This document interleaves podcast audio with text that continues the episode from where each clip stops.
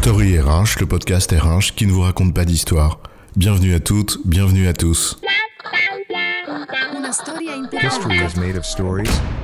Dans cet épisode, nous allons nous intéresser aux différences entre analytique RH et big data RH.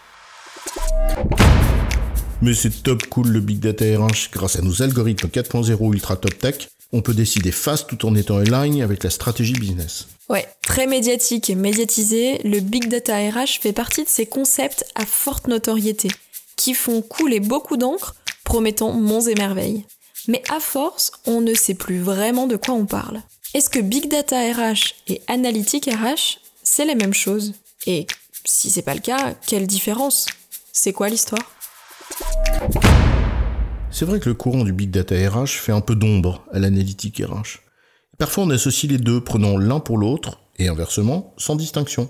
Pourtant, de vraies différences existent entre ces deux types d'approches. La principale différence tient à la nature des données traitées. Et en fait, c'est la différence la plus importante à comprendre, puisque c'est d'elle que découlent toutes les autres. Tu as raison, l'analytique RH se contente le plus souvent de traiter des données structurées, c'est-à-dire des valeurs chiffrées comme l'âge, le nombre d'années d'ancienneté, le salaire, etc., ou des données textuelles qui correspondent à des normes établies, ouvriers, cadres, CDI, CDD, sièges, filiales, etc. Alors que le big data fait généralement référence non seulement à la valorisation des données structurées, mais aussi de données dites non structurées, c'est-à-dire produites dans un format qui n'est pas prédéfini. La deuxième différence, qui découle de la première, réside dans le nombre de données traitées. Comme les données structurées sont nécessairement moins nombreuses, l'analytique RH se concentre sur une volumétrie de données significativement plus faible. Alors que le big data, comme son nom l'indique, est big.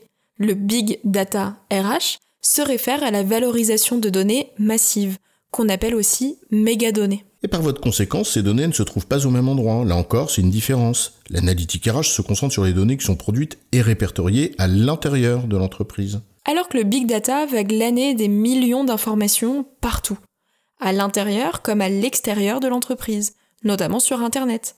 L'activité sur les réseaux sociaux, les blogs et autres forums, les emails, bref, partout.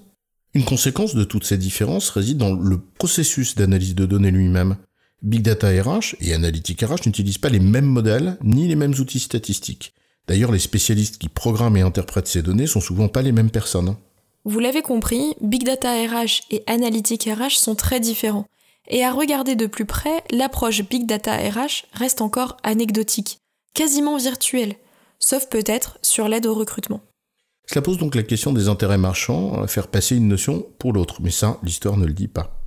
En résumé, l'analytique RH et le big data RH n'utilisent pas les mêmes modèles statistiques, valorisant des données qui ne sont pas de même nature, de même origine, ni en même quantité. J'ai bon, chef? Oui, tu as bon, mais on va pas en faire toute une histoire.